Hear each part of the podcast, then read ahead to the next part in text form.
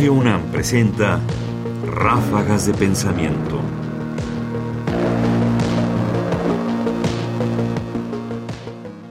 Las redes sociales y la comunicación del conocimiento. Las redes sociales en la actualidad, como existen hoy, son un reto para la divulgación y la comunicación científica. Hay mucha desconfianza todavía sobre cómo usarlas, se usan mucho al mismo tiempo, hay maneras de usarlas mejor o peor, y hay reflexiones que todavía tenemos que hacer alrededor de ellas. Ernesto Priego es un académico que trabaja en Inglaterra, es mexicano de origen y que ha reflexionado mucho acerca justamente de esta relación entre comunicación del conocimiento y las redes. Escuchemos algunos tips, algunas ideas, algunos puntos.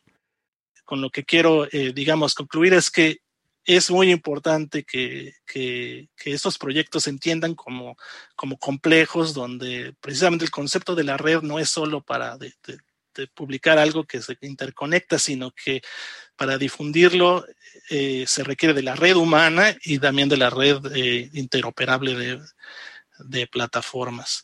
Entender que no hay una barrera entre lo digital y lo no digital. Eh, conceptos anteriores como te estás repitiendo, si tú lo tuteas una vez, es posible que o sea, lo vas a tuitear una hora después y los que no lo vieron lo van a ver y si alguien ya lo vio, bueno, ni modo, lo va a tener que ver otra vez. Pero se trata, como decía Carol, de repetir, de, de lograr llegar a la audiencia porque la economía de la, de la atención está cada vez más feroz y los académicos, como también decía Carol, tenemos que un poco cambiar la mentalidad que todavía existe un poco de que, ah, pero no me voy a vender o es este autopromoción, mucho ego la idea es que si no te promueves, no promueves el trabajo, luego tristemente gran trabajos queda sin ser visto. Ráfagas de pensamiento. Me quedo sobre todo con esto último que ha dicho.